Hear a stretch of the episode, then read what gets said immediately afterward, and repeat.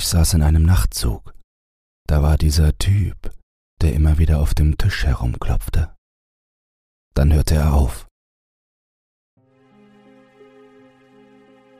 Ich lehnte mich zurück, fasziniert. Er klopfte auf die Ecken des Tisches. Links, rechts, links, rechts, links, rechts. In perfekten Abständen. Es war fast hypnotisch. Es wäre mir nicht aufgefallen, wenn er nicht so konzentriert und ängstlich ausgesehen hätte, als er vorsichtig mit zwei Fingern jeder Hand auf jede Ecke klopfte. Ich setzte meine Sonnenbrille auf, damit ich ihn unbemerkt beobachten konnte. Ich hatte die verspiegelte Sonnenbrille nur aus diesem Grund gekauft. Ich bin kein Fiesling. Ich beobachte nur gern, was andere tun, die Macken, die sie haben und die kleinen Details in ihren Handlungen. Okay, mir ist klar, dass das immer noch irgendwie unheimlich klingt. Nun, es ist sowieso nur eine Beobachtung von Menschen und nichts weiter. Ich finde menschliche Verhaltensweisen faszinierend. Die Tür des Waggons öffnete sich und das Geräusch der Gleise und das Summen der Gespräche drangen herein. Ich blickte auf den Fahrgast mir gegenüber, der immer noch eifrig auf die Tischecken klopfte. Inzwischen aber war die Stirn noch stärker gerunzelt. Hallöchen! Eine muntere junge Dame stand an der Tür. Ihre Anwesenheit strömte in den Raum, energisch, lebhaft, unaufhaltsam. Ich überlegte, ob ich so tun sollte, als ob ich schliefe.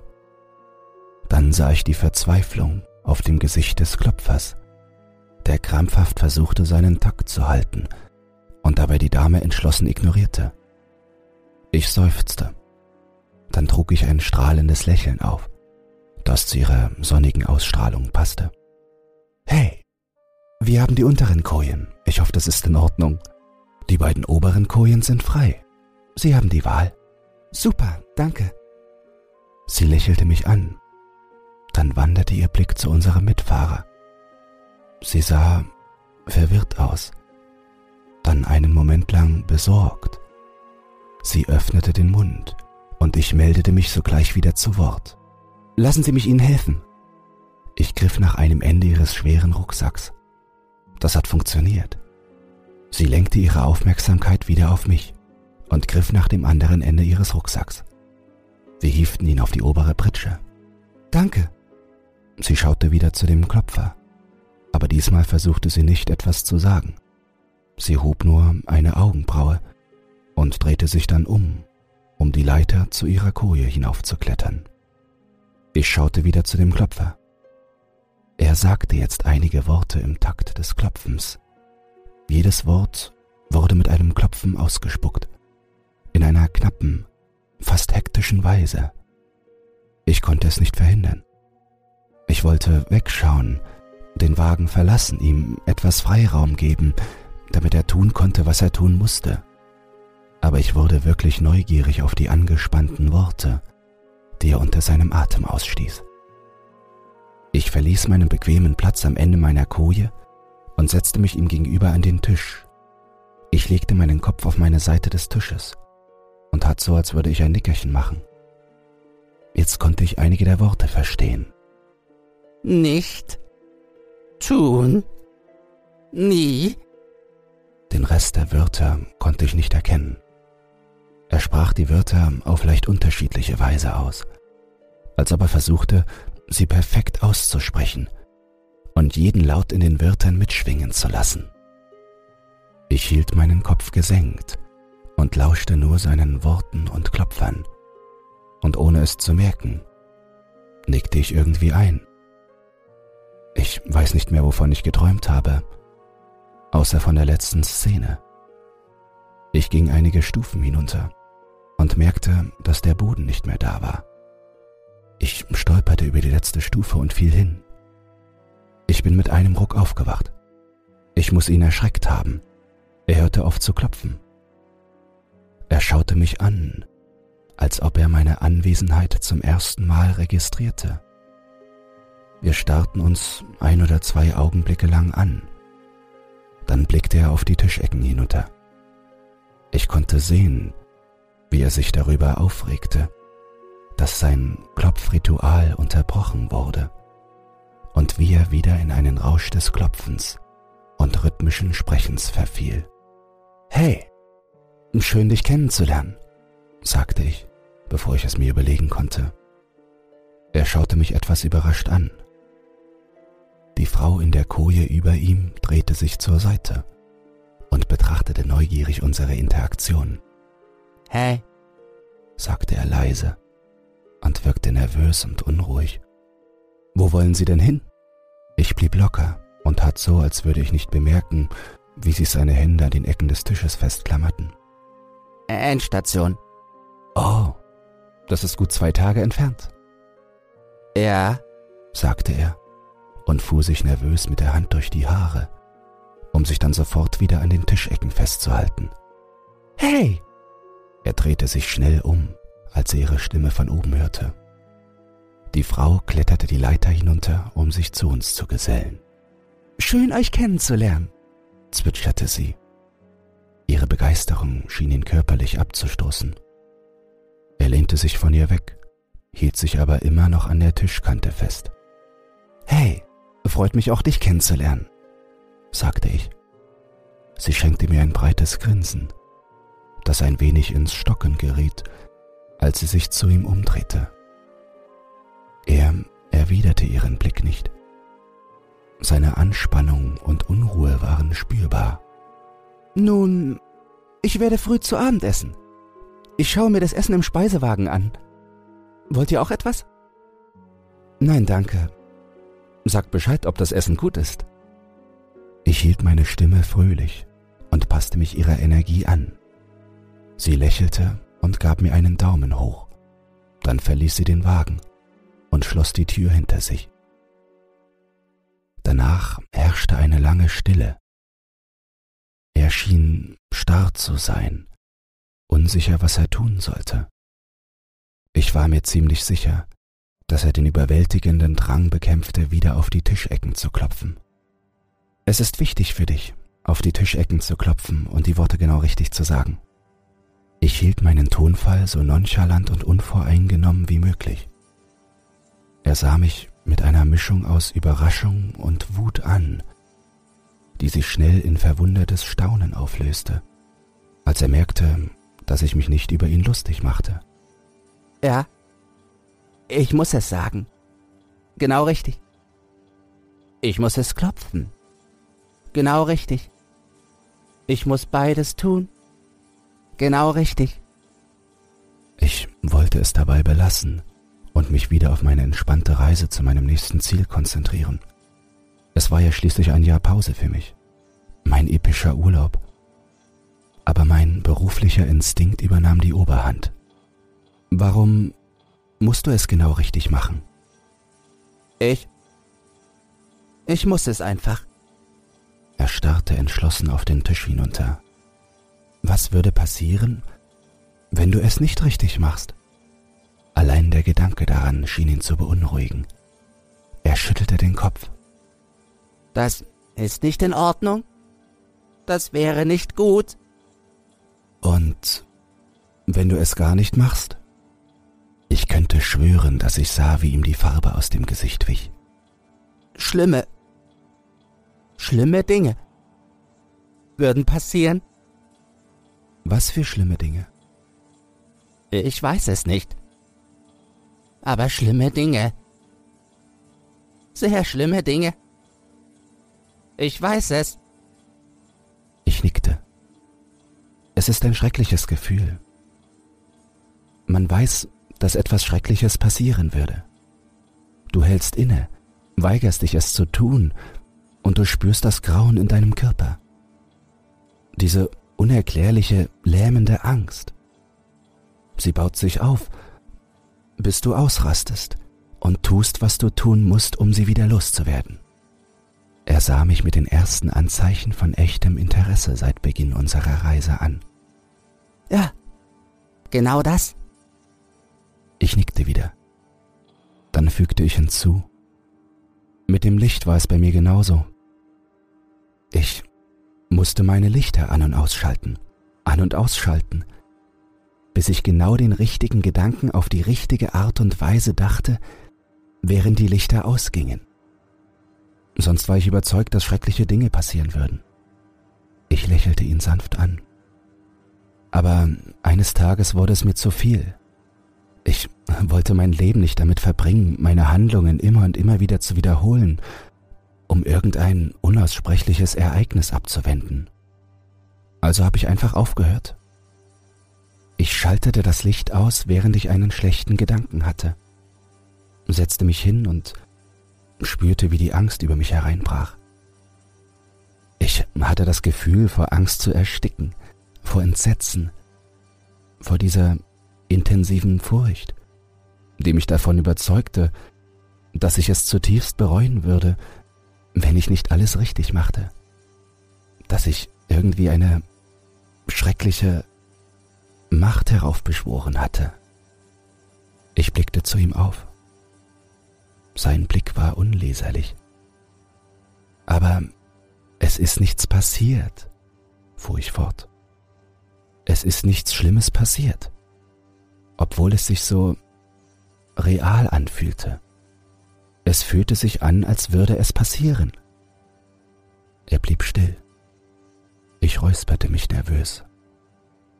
Ich hatte auch mit anderen gearbeitet, die diese Probleme hatten, als ich Psychologe war.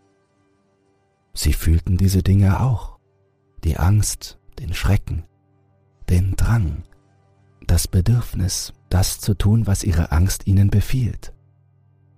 Ich brach ab. Sein Gesichtsausdruck wurde zu einem vertrauten Ausdruck. Er runzelte die Stirn er schien die richtigen Worte zu finden. Sie beschreiben eine Zwangsstörung. Ich weiß, dass das, was ich habe, wie eine Zwangsstörung aussieht. Bei mir wurde eine Zwangsstörung diagnostiziert. Es ist keine Zwangsstörung. Er begann wieder zu klopfen.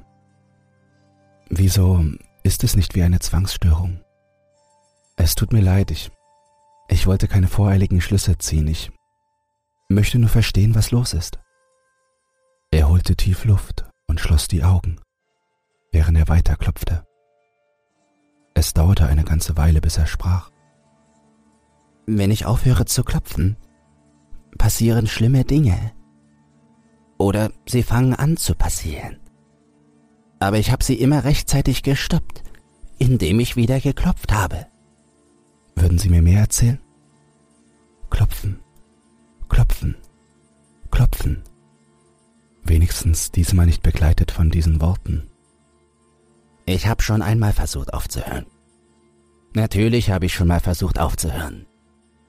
Denken Sie, ich weiß nicht, wie ich auf andere wirke? Denken Sie, ich will mein Leben als Sklave dieser Handlungen leben? Ich will auch normale Kontakte haben. Ich will mit anderen reden.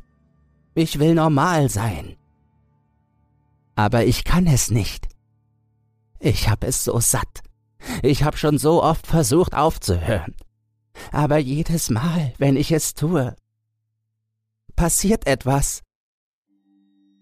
Ich schwieg, wartete nur darauf, dass er fortfuhr.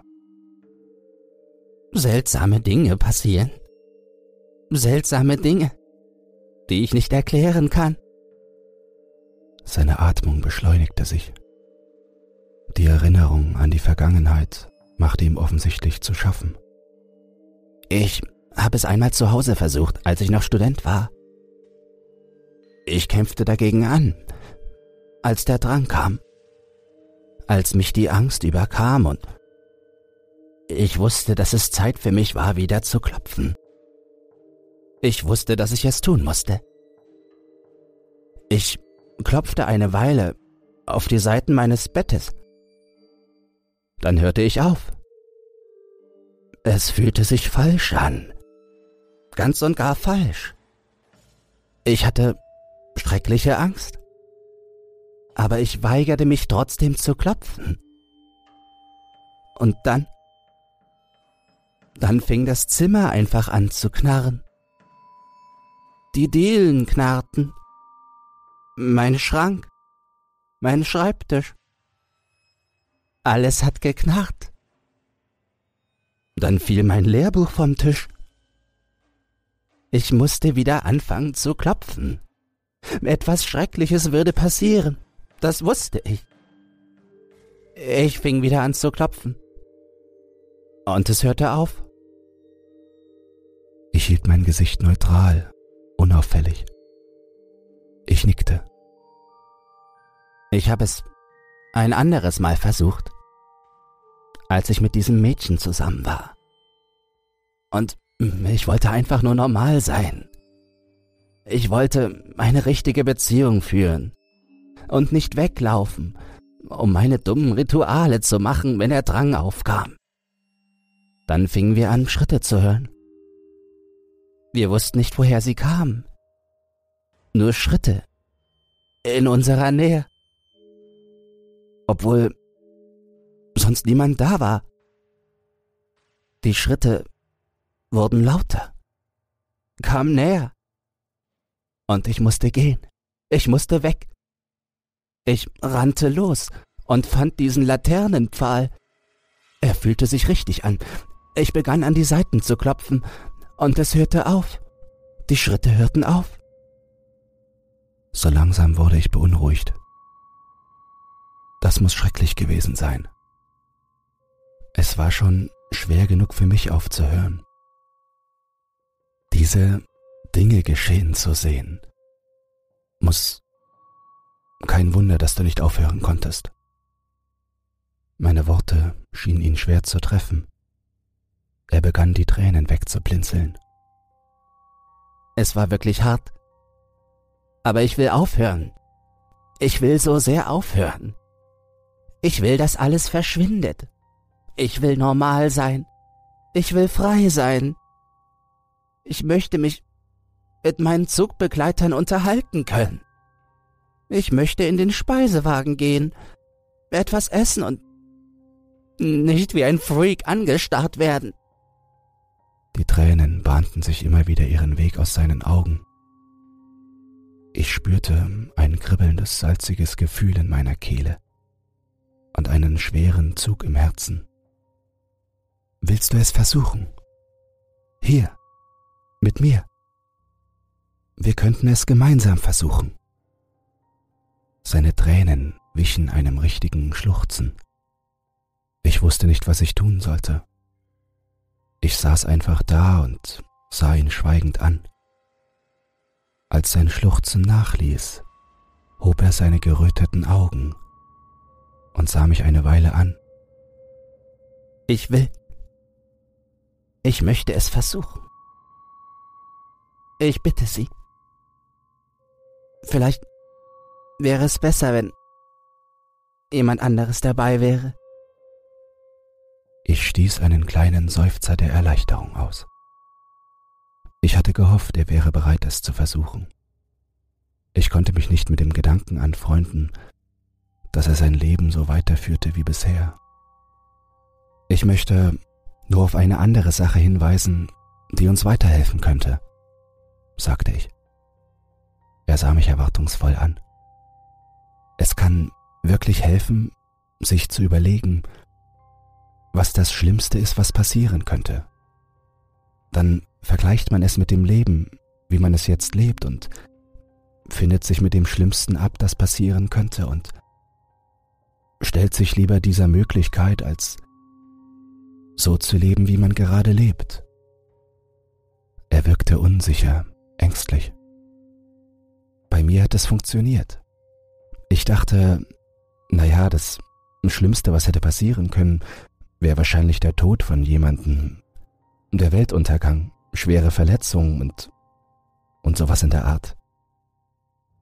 Und mir wurde klar, dass ich es lieber geschehen lasse und es hinter mich bringe, als weiterhin diese Gesten, diese sich wiederholenden Handlungen auszuführen und Sklave meiner Angst zu sein. Ich musste damit fertig werden, koste es, was es wolle. Er betrachtete meine Worte mit einem ernsten Blick. Dann nickte er. Ich bin bereit. Es ist schon zu lange her. Viel zu lange. Es hat mir nicht erlaubt, ein richtiges Leben zu führen. Ich lächelte ihn an. Dann lass es uns tun. Er sah mich an und klopfte immer noch auf die Tischkante. Dann straffte sich sein Kiefer und er nickte. Es dauerte ein paar Augenblicke, bis er aufhörte zu klopfen. Er legte seine Hände flach auf den Tisch. Wir warteten. Die ersten paar Minuten schien ihn sehr zu belasten. Er wurde blass und kalter Schweiß rann ihm übers Gesicht. Seine Atemzüge waren flach und schnell. Weitere Zeit verging und er schien fast bereit, sich zu entspannen. Dann flackerten die Lichter im Waggon. Er schien fast aus seiner Haut zu fahren. Er streckte seine Hände nach den Ecken des Tisches aus, aber ich ergriff sie und legte sie zurück auf die Tischplatte. Ich drückte sie eine Weile nach unten, dann ließ ich sie los. Er musste das selbst tun. Die Lichter gingen aus. Ich atmete ein paar Mal tief und beruhigend durch. Das war ein Zufall. Ich wusste es. Logisch gesehen. Es war ein höchst unglücklicher Zufall. Aber das war auch alles, was es war. Und wenn ich ihm dabei helfen konnte, könnte er für den Rest seines Lebens von diesen Zwangsvorstellungen und Zwängen befreit werden. Oder zumindest weniger von ihnen kontrolliert werden. Ich hielt seine Hände fest, um sicherzustellen, dass er nicht anfing, im Dunkeln zu klopfen. Er wimmerte ein wenig. Er konnte mein Gesicht nicht sehen, aber ich lächelte ihn trotzdem an und hoffte, dass ich ihm ein paar beruhigende Schwingungen senden konnte. Dann kam der Zug ruckartig zum Stehen. Ich spürte die kalten Schweißtropfen auf meinem eigenen Gesicht. Ich merkte, dass mein Gesicht angespannt war und ich seine Hände fest umklammert hielt. Ich zwang mich, mich zu entspannen. Er hielt sich an meinem Arm fest, als ich den Druck auf seine Hände verringerte. Trotz meiner Angst fühlte ich mich ermutigt. Er war entschlossen, nicht zu klopfen, egal was passierte. Wir saßen in der dunklen Stille und ignorierten die Aura von Unheil und Angst, die sich um uns gelegt hatte. Dann hörten wir das Atmen. Etwas atmete schwer auf der Pritsche über ihm. Eine kalte Nadel der Angst durchbohrte mein Herz. Wir blieben unheimlich still. Der Atem ging abwärts. Was auch immer es war, es war jetzt direkt neben ihm. Wir konnten das raue Wehen der Luft hören, als es auf sein Gesicht hauchte. Ich hörte, wie sich sein Atem beschleunigte, während sich seine Hände schmerzlich um meine Arme klammerten. Er klopfte immer noch nicht. Ich empfand einen tiefen Respekt vor ihm, selbst als ich über mein bevorstehendes Verderben nachdachte. Dann veränderten sich die rasselnden Atemzüge von was auch immer es war. Es war jetzt neben meinem rechten Ohr. Ich konnte es spüren. Es war seltsam kalt. Jedes Mal, wenn es einatmete, gab es ein feuchtes, rasselndes Geräusch von sich. Es ausatmete, streifte ein scharfer, kalter Luftzug mein Ohr. Es stank. Es hatte einen furchtbaren, fauligen Gestank. Trotzdem hielten wir uns gegenseitig an den Armen fest und weigerten uns loszulassen. Wir weigerten uns zu klopfen.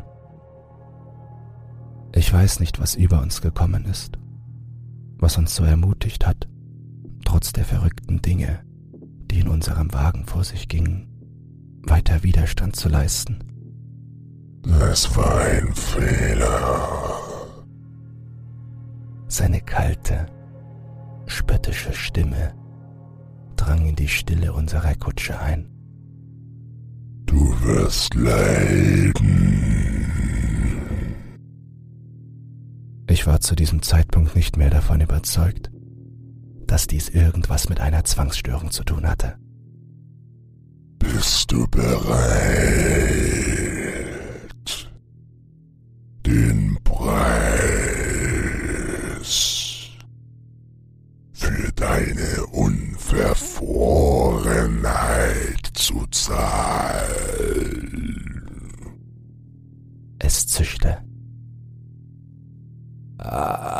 Akzeptieren Sie Kreditkarten? Die Worte rutschten mir aus dem Mund, bevor ich sie stoppen konnte. Das Blut gefror mir in den Adern, als ich mir die möglichen Folgen meiner Dummheit vor Augen führte. Dann wurde der Wagen von Licht durchflutet. Die Dame war zurück, unsere Retterin. Hey Leute, das Essen war großartig. Sie betrachtete die Szene, in der wir uns gegenseitig in den Armen lagen. Oh, wow, okay. Ihr habt euch auch ohne mich gut verstanden. Die kalte, schwere Luft begann sich zu zerstreuen. Ein leichtes Flüstern streichelte meine Ohren. Ich komme wieder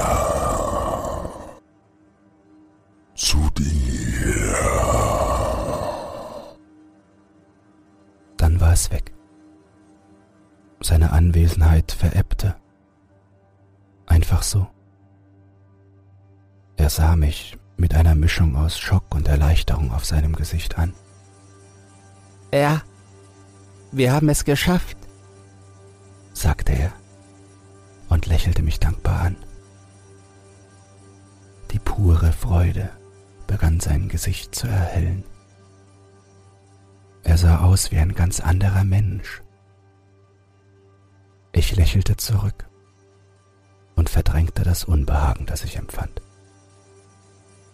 Das haben wir.